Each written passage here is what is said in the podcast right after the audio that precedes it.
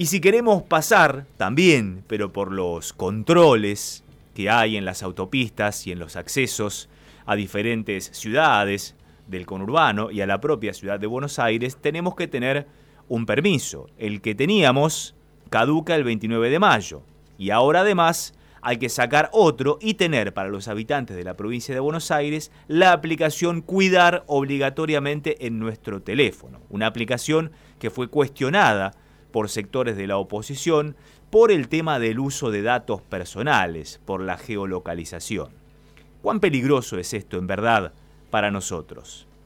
Estamos en contacto con Gustavo Talabán, es especialista en informática, un hombre muy consultado por los medios masivos, me ha tocado hacerle varias notas trabajando en América y en A24 y es un gusto estar en contacto con él. ¿Qué tal Gustavo? ¿Cómo te va? Buen día, Gabriel Prosperi te saluda. ¿Qué tal Gaby? ¿Cómo andás? ¿Qué decís? Muy bien, muy bien. Bueno, tenemos que tener todos los habitantes de la provincia de Buenos Aires la aplicación Cuidar en nuestro teléfono. ¿Es tan peligrosa como se establece desde algunos sectores políticos? Yo no diría peligrosa, este, entra en el tema obviamente de un mecanismo de control, ¿no es cierto? Como para poder tener cierto eh, orden, digamos, dentro de este caos que es este tema de la, de la pandemia y, de las mediciones y de, la situación de cada uno de los habitantes de, en este caso, en particular la provincia de Buenos Aires, ¿no? que sé que quien lo puso obligatoriamente, ahí es en la provincia es mandatorio, en, aquí en Capital no, por lo menos al momento no, no se ha implementado nada a ese, a ese respecto. Eh, sí toma eh, eh, el tema de la geolocalización, lo dijiste muy bien. En un principio se había hablado que se podía desactivar y era, este, digamos, cada uno lo podía manejar, pero no, al final este, quedó, quedó en que eso eh, tiene que estar sí o sí habilitado la, la geolocalización. Y, y, digamos que en teoría la idea sería que esos datos que se recopilan a través de todo esto que obviamente deben estar amparados por la ley de, de este, base de datos, la ley nacional de base de datos que estipula el, manejo que tiene que ver con los datos personales de, las, de, cada uno de los habitantes que se recopilan a, este, a través de alguna pieza de software. Eh, la, la idea, digamos, e, está buena, porque ya te digo, es un tema como para tener más o menos medido un poco la, la cosa, poder centralizar también el uso del, del este, permiso, llevarlo ahí adentro. Lo que pasa es que también se cuestiona, algunas consultoras hablaban que el 51% de la población no tiene un teléfono como para poder llevar la aplicación. O sea, digamos que no toda la gente tiene un teléfono que pueda soportar la aplicación, ya sea por versión de software, ya sea por capacidad, por lo que se te ocurra, pero por ahí pueden no llevarla. este, lo que decían que obviamente el permiso se puede imprimir y llevarlo, porque lo que hay que tener este, impreso es el código QR con el cual se va a chequear la validez de, ese certificado, pero, pero bueno, uno de los puntos cuestionados es ese, ¿no es cierto? El, hecho de que eh, la gente puede no tener un teléfono adecuado como para poder instalar la aplicación. Recordemos que la aplicación Cuidar en principio funciona como autodiagnóstico. Cada 48 horas, cada uno que tiene la aplicación en su celular va a decir allí, tomándose la temperatura, reitero, dentro de un autodiagnóstico, cuánta temperatura tiene. Si tiene más de 37,9, allí ya le van a decir que tiene posibilidad de tener coronavirus y no lo van a dejar transitar. Es más, tiene que permanecer aislado y a cuidados médicos. Si tiene otros síntomas compatibles, lo mismo, dolor de garganta, etcétera, que lo pregunta todo la propia aplicación. Deberemos ser nosotros conscientes en utilizarla bien, ¿no? Claro, en ese sentido justamente, ¿no es cierto? O sea, se confía en, de buena fe en cada uno de los usuarios que está dando un dato que sea correcto y no falseándolo. Te recuerda la aplicación que si vos falseas ese dato, esto, o sea, si te llegan a encontrar en un control que vos dijiste yo estoy perfectamente bien, te toman la temperatura y ven que vos no, no, no coincidís con eso, eh, podés ser pasible de sanciones también. Exactamente. Como en el tema, lo mismo que en el tema del permiso.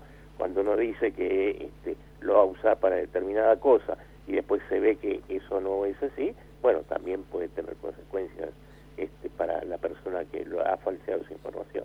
Durante todo este trayecto de la pandemia se han abierto diversas aplicaciones y de controles y de permisos a través de Internet. ¿Por qué, Gustavo? Para los que somos, entre comillas, neandertales de la tecnología, como me asumo yo, ¿por qué es tan complejo hacer esos trámites cuando nos dicen los cartelitos, no, pruebe más tarde, pruebe más tarde? ¿Qué es lo que pasa? ¿Se colapsa por la cantidad de gente que ingresa o es un problema de software? No, no, en general eh, ese tipo de cuellos de botella se producen justamente por un tema de capacidad.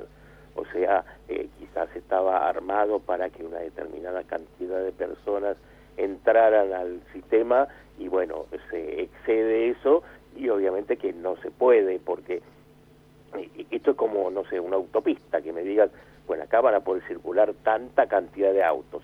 De repente no sabemos por qué empezó a circular mayor cantidad de autos y bueno, todos van a ir mucho más lento, va a ser todo mucho más incómodo, hasta habrá este lugar donde está parado el tránsito también. Con esto es exactamente igual. Eh, quizás también eh, eh uno lo que tendría que hacer es por ahí hacerlo en horarios poco habituales. A mí me pasó, por ejemplo, de sacarla ayer, es decir, no ayer, sino que en la madrugada, sí, en realidad ayer a las 2 de la mañana, este, o sea, el 25 de mayo a las 2 de la mañana.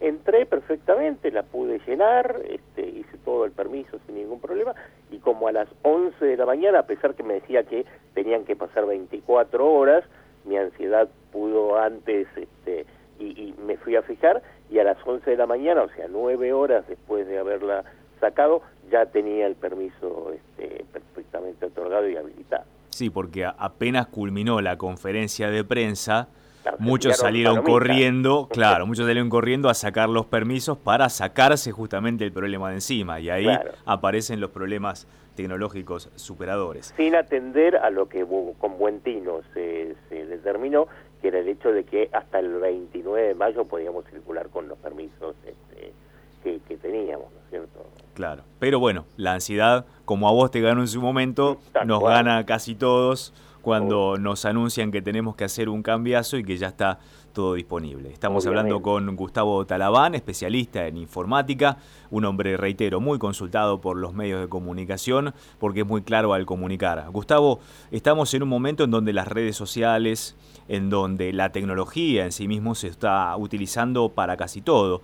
Estamos ingresando a plataformas nuevas como Zoom, por ejemplo, o lo, a las videollamadas a través de WhatsApp y cada vez que utilizamos esos nuevos artilugios tecnológicos nos piden los datos para ingresar y nosotros los aportamos porque si no, no podríamos utilizarla. ¿Cuán peligro estamos con el robo de datos, con eh, nuestras identidades, nuestras cuentas, etcétera, etcétera, dando vueltas por el hiperespacio? Claro, es un poco, digamos, el costo que tiene ese uso de la tecnología, porque este, obviamente no tenemos que pagar, por ejemplo, para utilizar Zoom. Entonces uno dice, bueno, es gratuito. En realidad no es gratuito. Estás entregando algo que es muy importante, que son tus datos personales. Este, entonces fue muy cuestionada Zoom especialmente por el uso que podía hacer de esas este, de esa información que recopilaba porque tomaba mucho hubo una especie de ajuste ahí en el medio este, y sacaron varias versiones nuevas con lo cual digamos que al momento por lo menos parece haberse sincerado la cosa y no es tan digamos no es al momento de, tomar esos datos no es tan extorsiva, ¿no es cierto? Este, pero por ejemplo con Zoom uno tiene la posibilidad de entrar con una cuenta de Facebook o bien registrarse con un usuario y una contraseña y entrar con ese dato de cada uno. Yo siempre recomiendo que es mejor crearse una cuenta que entrar a través de Facebook para no incrementar los datos que, está, que ya Facebook tiene de un montón de cosas, ¿no es cierto? Entonces como para no darle una cosa más, este, de, de, por sí, ¿no es cierto? O sea, por, por este, propia voluntad. Entonces, total, no cuesta nada, eh, no, tenés que pagar para, para hacerte una cuenta, una cuenta gratuita. Este, entonces, te registras, pones tu usuario, tu contraseña, un mail, lo validas, ahí ya tenés un usuario válido para la plataforma y entras a través de ahí, entrar, en vez de entrar a través de Zoom, eh, a través de Facebook, perdón, que eh, sería como hacer un traslado de datos a Facebook innecesario. ¿Hay alguna aplicación, alguna manera de saber con quién yo compartí mis datos, a saber, yo por ahí hace cinco años ingresé a un lugar que me pidieron los datos, pero ya en el transcurrir de este tiempo ya perdí de mi memoria que ingresé mis datos en determinado lugar, para lo cual no, no me interesa tenerlo todavía o aún en mi, en mi órbita eh, tecnológica. ¿Hay alguna manera de saber con quién compartí mis datos y en todo caso sacarme de ahí e ingresar solamente en donde me interesa? Eh, no, algo centralizado no, eso no, no, no existe, digamos, porque... ¿O cómo hacer para rastrearlos? Claro, tal cual, cada cual toma esos datos, los guarda de manera particular, no es que haya un repositorio eh, universal donde van a parar todos esos datos sabe... Ahí te di una idea para una aplicación, ¿eh? claro. Te di una idea para una aplicación, mira. Sí, hay que ver si la gente, digamos, las distintas aplicaciones te dan el acceso a su base de datos, cosa que considero este, 0% de probabilidad de que vaya a pasar.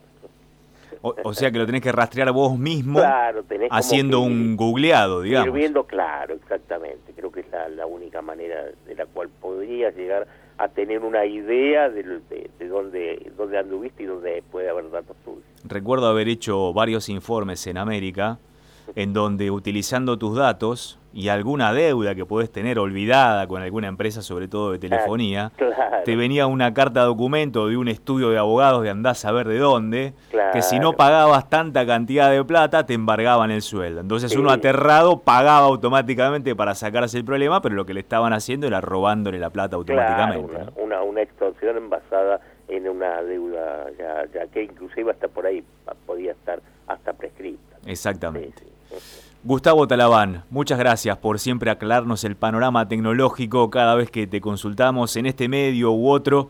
Siempre lo hacemos los periodistas porque estás a la mano, sos muy gentil y reitero, explicás muy bien lo que para muchos de nosotros es inexplicable. Siempre es un placer, Gaby, y cualquier cosa que algún oyente tuviera alguna duda, eso, arroba negro talabán con B corta, negro talabán, ahí me ubican en Twitter, en Instagram, en Facebook, y, y bueno, yo contesto normalmente este, dentro de un tiempo lógico porque está atendido por su propio dueño. Así que arroba negro taravana y me encuentran. Doy fe que eso es así. Gracias, Gustavo. Abrazo, Gaby, hasta luego.